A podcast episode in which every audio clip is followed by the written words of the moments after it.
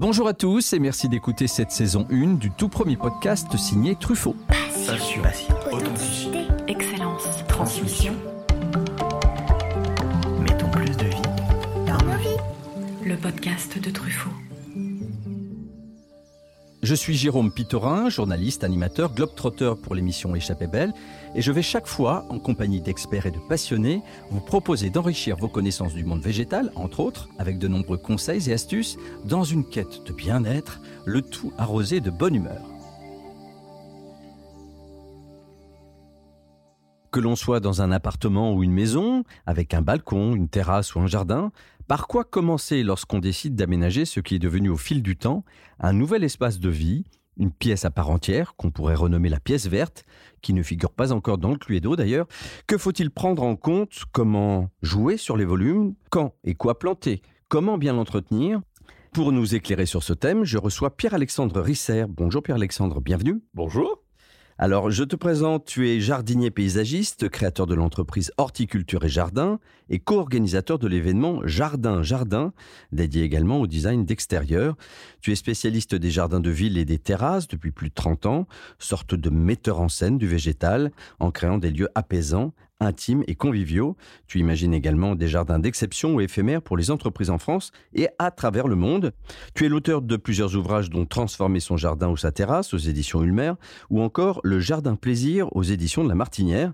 Alors avant de passer en terrasse ou côté jardin, je vais te poser ma question rituelle. Pierre-Alexandre, j'aimerais que tu me racontes ton premier souvenir marquant, ta première émotion liée au végétal. Ma première émotion liée au végétal, euh, je suis né à la campagne, enfin à 20 km de Lyon, mais c'était quand même la campagne. Mon voisin euh, et mon ami d'enfance était euh, fils d'agriculteur, donc la ferme était juste de l'autre côté de la route. Mhm. Et je dirais que l'un des premiers souvenirs, c'est euh, avec mes deux frères, mon père nous avait laissé un petit carré de potager, donc on avait un petit bout qui devait faire 2-3 mètres carrés, et on avait planté des pommes de terre, et tous les jours en rentrant de l'école, j'allais déterrer les pommes de terre pour savoir si elles poussaient. Donc il m'a expliqué que c'était pas vraiment comme ça que ça allait se passer, et voilà, ça explique mon côté très patient encore aujourd'hui. Oui, ça fait partie de, de ce que tu expliques dans tes ouvrages, notamment, c'est que le, le jardin est un temps long. Un Oui. jardinier, c'est un temps long. Alors, euh, ta passion pour le jardin, justement, euh, à quel moment cette vocation euh, s'est imposée à toi?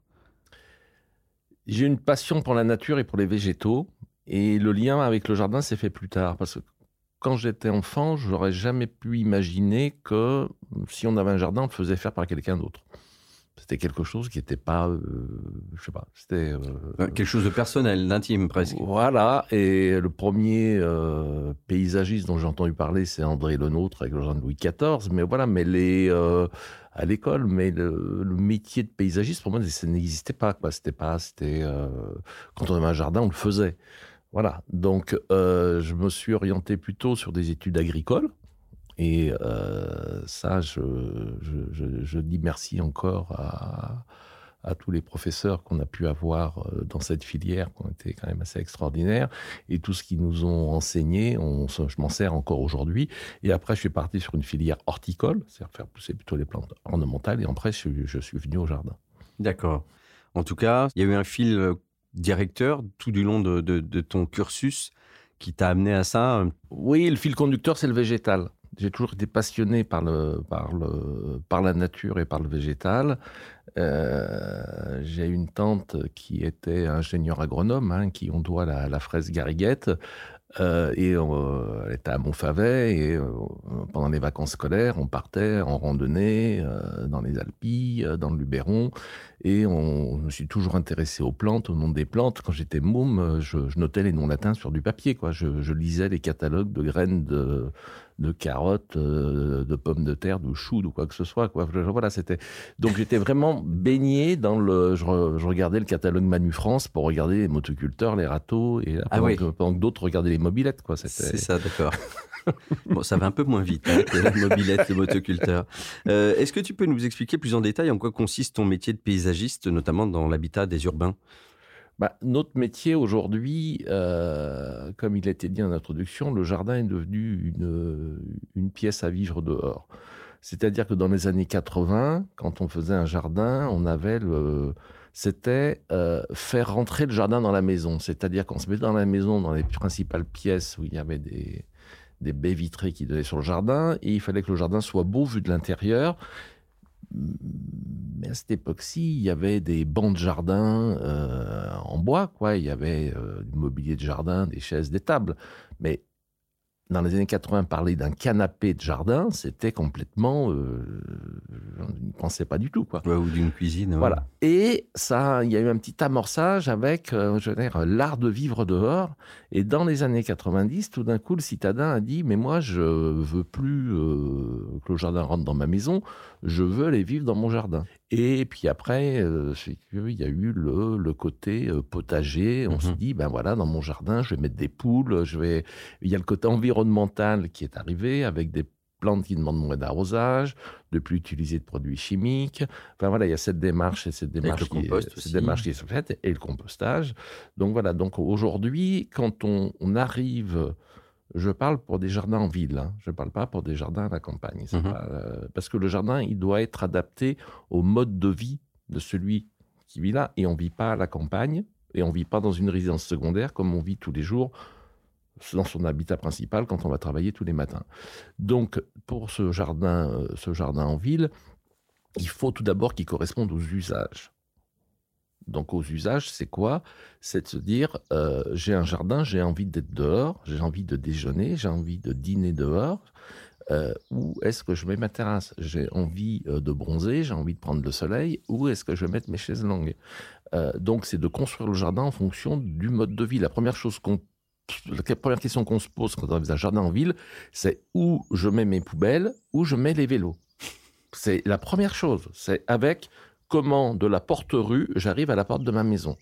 Ça, c'est la première chose, c'est obligatoire. Voilà. Et après, on s'occupe du reste. Mais voilà, donc de bien penser aux usages. Et c'est pas toujours facile. Euh, c'est pas toujours, c'est pas, c'est pas toujours facile, c'est pas toujours évident. Par exemple, dans un jardin en ville, très souvent, les endroits qui sont bien, c'est au fond du jardin, dans les angles on se retourne et on voit la maison. Et on se dit, ah bah oui, tiens, j'ai une jolie maison, mais je la vois jamais autrement. Et de se donner les, endroits où on a le plus de perspective, le plus de dégagement. Et puis, c'est une fois qu'on est dans le jardin, on prend sa chaise, on, vient d'acheter sa maison, ben, on prend une chaise, on va dans le jardin, on s'assoit cinq minutes par là, cinq minutes par là, et on regarde l'endroit où tout d'un coup on se sent bien. On se dit, ah bah tiens, là je suis bien. Bah, c'est là qu'il faut mettre sa terrasse.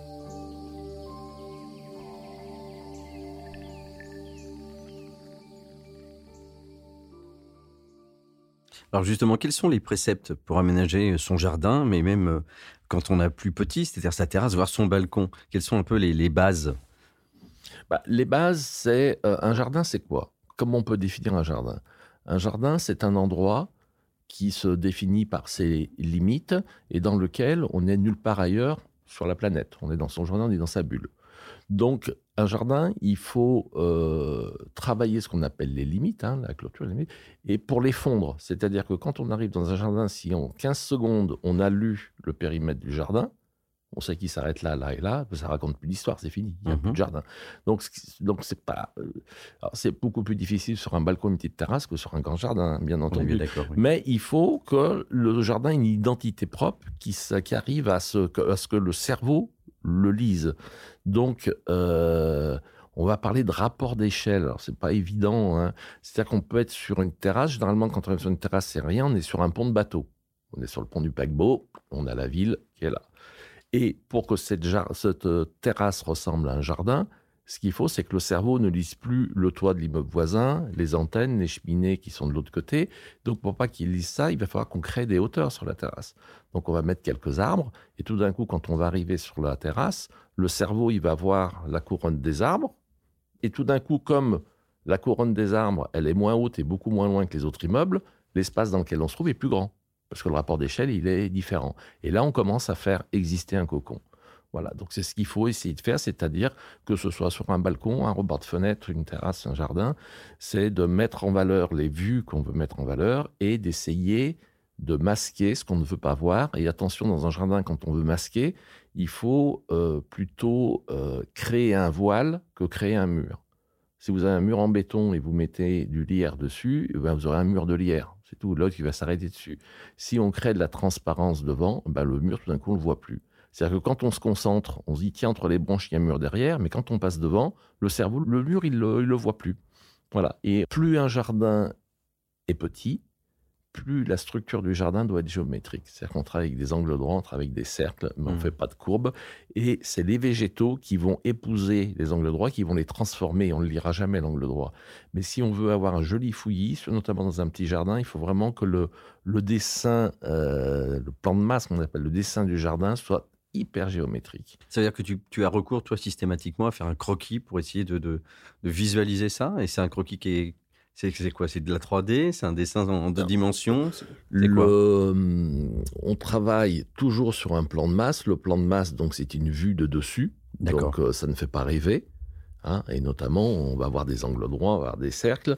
Mais ça, c'est ce qui nous permet de construire le jardin. Donc ça, c'est indispensable. C'est de voir si ça fonctionne, si euh, les espaces marchent bien les uns après les autres, si euh, au niveau des proportions, on est juste. Donc ça, c'est vraiment la structure, c'est la, base. Et après, parce que il est clair que euh, un citadin qui a jamais eu de jardin ou quoi que ce soit, c'est difficile de se projeter et de dire euh, voilà on va mettre ça on va mettre ça ça va donner ça. Donc il faut sonder les envies les besoins aussi et, les possibilités bien entendu c'est à, à, nous de le faire et euh, d'emmener et d'emmener la personne euh, assez loin. Et même parfois on l'emmène sans lui dire parce qu'on sait qu'elle va être réticente mais que c'est ça qu'il faut faire. Donc on a ce plan de masse et ensuite on fait des croquis sur photo on crée on montre des ambiances.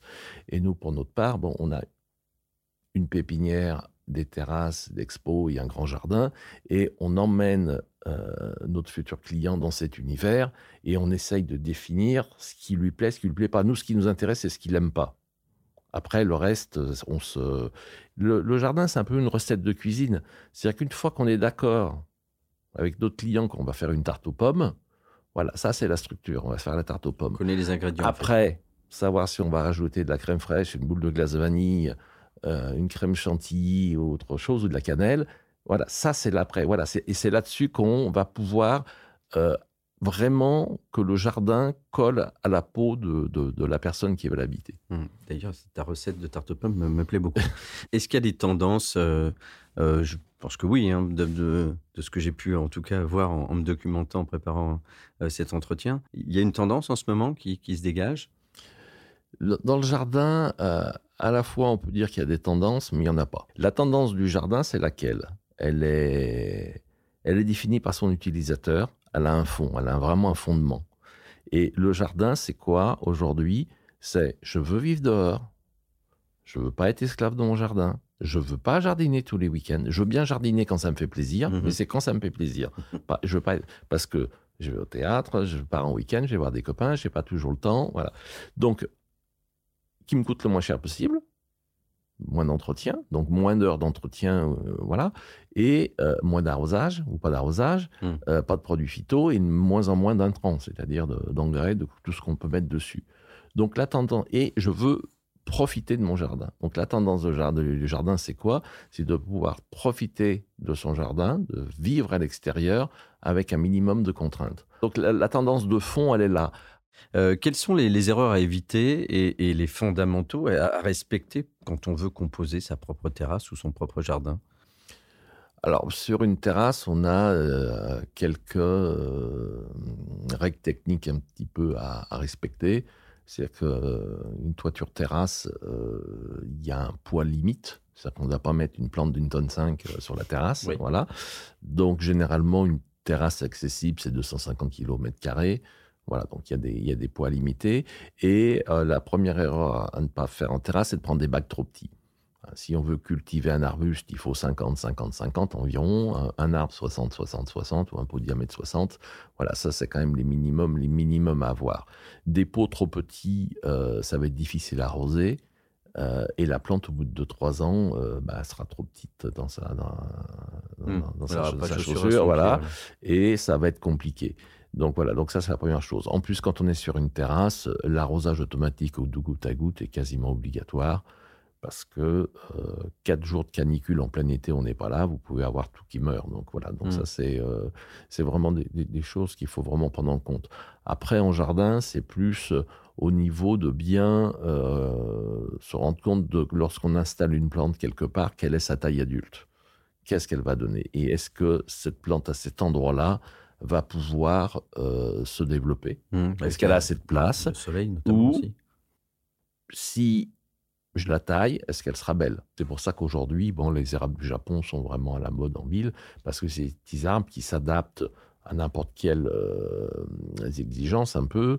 Euh, bon, pas trop le, pas trop le plein, le, le plein sud. Il faut une terre un peu acide, mais ce que je veux dire qu'au niveau de la taille, on en fait ce qu'on veut et quand on les taille, ils sont beaux. Alors que quand vous élaguez un arbre, un tilleul, eh ben, euh, il ressemble à rien, on dirait qu'il a des moignons. Et quand il commence à être beau, c'est qu'il est trop grand, il faut de nouveau le tailler. Donc euh, voilà, il faut vraiment adapter, euh, penser à la, au développement adulte des plantes avant de les installer. Alors d'ailleurs, quelles sont les meilleures périodes à la fois pour planter et aussi pour tailler? Je vais vous dire, tout dépend si on est en ville ou sur le plateau du Larzac. Euh, si on est en ville, on a de l'arrosage, un tuyau qui est pas très loin, on a de l'arrosage automatique, on peut changer de substrat, améliorer la terre sur place assez facilement, les surfaces sont assez petites.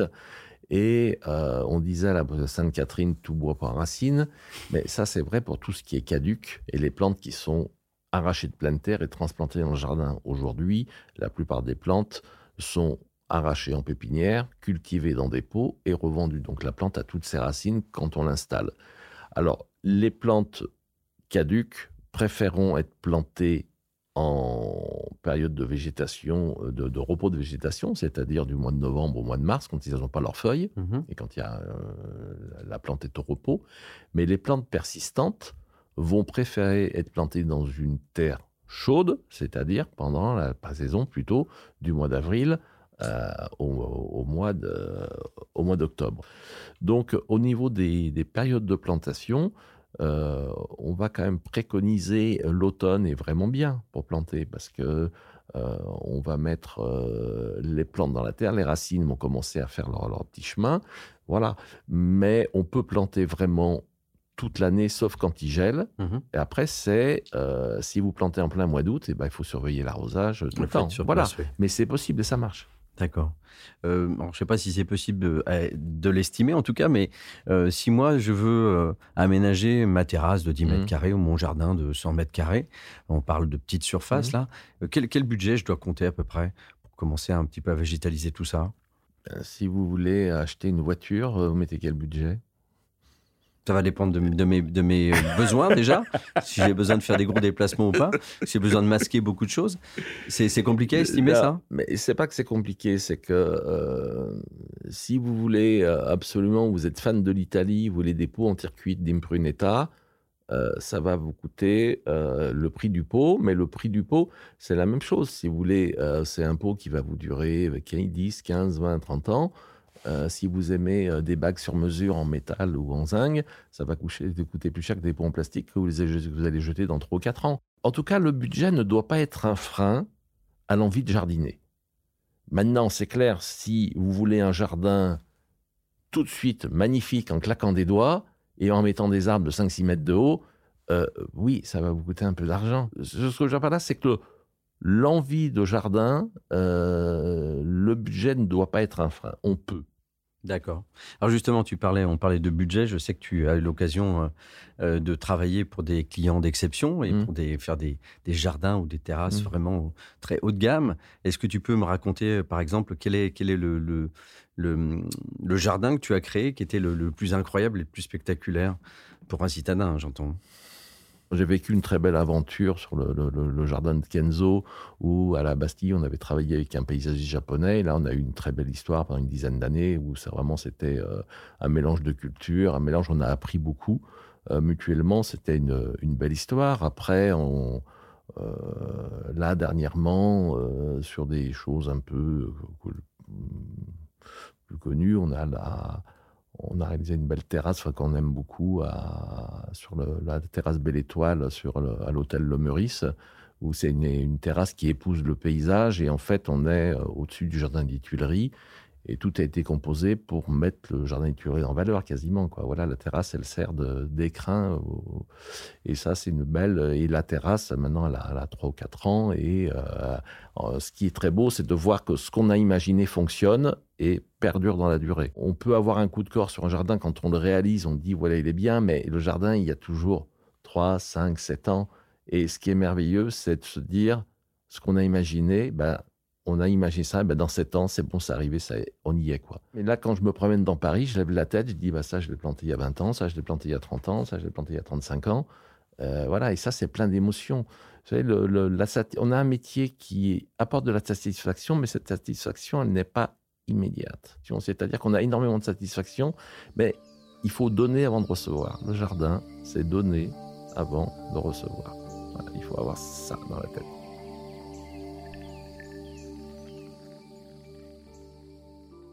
Et il faut savoir aussi se faire conseiller. Donc toi, tu, tu, tu exerces un petit peu partout, mais principalement aussi en mmh. région parisienne. J'ai plein de tes collègues, un peu partout en province notamment, qui mmh. sont là aussi pour pouvoir conseiller euh, qui a besoin de, de, de, de créer sa terrasse ou, d'aménager son, son jardin. Donc il faut aussi avoir recours quelquefois à des conseils de professionnels. Ça permet de peut-être gagner du temps aussi, de faire moins d'erreurs. Bien entendu. Et le, conseil qu'on peut donner, c'est voilà, euh, je vous dis, il y a une relation de confiance qui doit, qui doit s'établir. Le jour où on vous plante un jardin, vous réglez votre facture, vous regardez le jardin, ce que vous voyez sous les yeux, vous l'aurez plus jamais. Le jardin, il va pousser. C'est pas, voilà, c'est en devenir. Donc, c'est là-dessus où cette notion de confiance est importante. Merci beaucoup. Si j'ai bien écouté tes conseils, il faut à la fois savoir observer, euh, oser, avant en tout cas d'oser se lancer, et puis euh, savoir aussi partager son expérience. Euh, il n'y a, pas qu'une seule vérité, d'après ce que tu mmh. semblais dire. Et puis ce sens de l'observation, cette curiosité, permet après de, de, comprendre comment on veut composer tout ça. Et en tout cas, merci pour tous, ces, tous ces conseils. Et puis, ben, je vais sans doute aller euh, me rencarder, euh, si je puis dire, euh, sur quelques-uns des arbustes et des plantes que tu m'as donné. Mais je vais réécouter le podcast pour ça parce que j'ai des noms que j'ai pas su noter. le latin, je suis pas très bon. Voilà, merci beaucoup. Merci. À présent, je reçois Gabriel Primtens, qui est spécialiste de terrarium. bonjour Gabriel. Bonjour Jérôme, merci de m'accueillir. Je t'en prie. je vais te présenter un petit peu pour qu'on on comprenne ton parcours et donc euh, ton, ta passion pour les terrariums. Euh, tu es docteur en pharmacie et tu as été sensibilisé euh, dès ton plus jeune âge à la biodiversité lorsque tu suis tes parents, photographes et passionnés d'entomologie et à la recherche d'insectes dans les forêts tropicales d'Afrique, des Caraïbes ou encore d'Asie.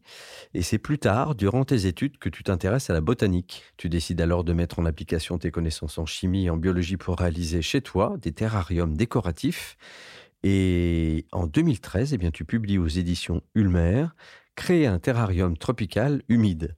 Euh, comment est née cette passion, dis-moi? Alors, cette passion, elle est née justement, bah, comme tu le disais, avec mes parents, quand j'ai pu euh, arpenter toutes ces forêts tropicales qui étaient euh, vraiment luxuriantes et qui m'ont fasciné. Et quand j'ai dû me retrouver dans un petit, une pièce pour mes études, à, devoir travailler toute la journée, bah, voilà, j'ai voulu trouver un moyen de m'échapper et tout simplement j'ai trouvé ce moyen-là par les terrariums. Donc j'ai fait rentrer un peu la forêt tropicale dans mon petit studio, et ce qui me permettait de m'évader. Voilà. Par petits échantillons en quelque sorte. Voilà, exactement. Hein alors, juste hein, visuellement, pour pas dire de bêtises, euh, moi, le terrarium, c'est une base, on va dire, dans laquelle on met une, plante et, par-dessus, on la met un peu sous cloche. C'est ça le principe? C'est un peu le principe. Après, on peut avoir des terrariums ouverts ou fermés, suivant l'humidité qu'on veut euh, conserver à l'intérieur. D'accord. Après, c'est plus le côté esthétique qui va être intéressant avec le terrarium et puis surtout pouvoir faire de la composition. C'est-à-dire qu'un terrarium va vous permettre d'amener des roches, des racines, du sable, et puis euh, de diversifier les espèces dans un même contenant, euh, ce qui n'est pas trop le cas dans des pots de fleurs, par exemple. Alors, quelles sont les règles de composition justement pour faire un joli terrarium? Alors moi, ce qui, me plaît dans un terrarium, et ce que, je pense être le cas de beaucoup de gens, c'est de retrouver un, effet euh, naturel, tout simplement. Il y a des règles à respecter, effectivement, comme euh, la symétrie. Il ne faut pas euh, créer de symétrie à l'intérieur du terrarium. Par exemple, mettre deux pierres côte à côte, exactement de la même taille, ça ne sera pas très esthétique. Après, essayer de respecter un nombre impair aussi. Par exemple, si on doit mettre plusieurs pierres ou plusieurs plantes, euh, autant rester dans des nombres impairs plutôt que des nombres pairs. ensuite, on peut aussi créer un effet de profondeur qui est intéressant, c'est-à-dire qu'on va plutôt favoriser les plantes de petite taille devant, les plantes de grande taille derrière, qui va donner un effet de, profondeur. Et on peut accentuer cet effet en inclinant le, sol, c'est-à-dire que va, euh, quand on va disposer le, terreau ou le sable, eh ben, donner une légère pente qui va accentuer cet effet de profondeur et qui va donner un effet euh, très naturel à l'ensemble une perspective comme euh, celle d'un mini paysage en fait. Alors quel, est le top 3 par exemple des plantes qu'on peut mettre dans un terrarium, celles qu'on retrouve le plus souvent? Alors, il n'y a pas vraiment de top 3, tout dépend euh, de vos envies. Après, c'est vrai que, par exemple, on peut faire des terrariums avec des plantes euh, sauvages. Hein. ça, c'est quelque chose qui est possible. Alors, c'est vrai que par chez nous, c'est des plantes tempérées. Donc, c'est vrai que si on les met à l'intérieur, ça ne va pas tenir très longtemps. Mais ça a un côté ludique, facile, peu onéreux. Et c'est quelque chose qui peut se faire avec des enfants, et puis voilà, euh, faire ça en famille, ça peut être très sympa. Après, on peut avoir des, terrariums tropicaux-humides, bah, simplement avec des plantes tropicales qu'on trouve en jardinerie. Euh, alors là, il suffirait d'un terreau euh, classique pour, plantes, pour plantes tropicales, qu'on peut trouver aussi dans le commerce. Alors, ce qui est important dans un terrarium, c'est que, étant donné que c'est quelque chose de fermé. Euh, c'est pas comme un pot qui va être percé et qui va permettre d'évacuer l'excédent d'eau. Donc, il est important au fond du terrarium, au préalable, de mettre euh, du gravier, quelque chose d'assez grossier, ou même euh, des billes d'argile. Hein, c'est très bien. On peut éventuellement ajouter aussi du charbon, des, morceaux de charbon. Ça va permettre de, de développer les bonnes bactéries qui seront bénéfiques aux plantes et éviter les mauvaises odeurs éventuellement parfois. Euh, et donc, on va rajouter son terreau par-dessus ça, et puis on va planter notre plante tropicale dessus. Et simplement, après, si on veut mettre de la décoration, soit du sable ou des, du gravier, euh, des, pierres, euh, etc. Donc, c'est un bon moyen d'avoir à la fois des plantes, mais aussi de créer un petit décor chez soi, quand on est même citadin. Et, oui, citadin et, et, de, créer un petit univers comme ça, sur une partie euh, euh, de son séjour, par exemple, pour égayer un petit peu. Euh, alors, on pourrait presque mettre un mini sapin de Noël à Noël, presque finalement. c'est ça. ça. Merci beaucoup, Gabriel, de eh tous ben, tes bons conseils. Avec plaisir. Merci à vous. Au revoir. Au revoir. Notre podcast se termine déjà, mais restons connectés à la nature. Tous nos épisodes sont disponibles sur les principales plateformes d'écoute et sur notre site truffaut.com. Je vous dis à très vite pour cultiver ensemble notre jardin et notre esprit.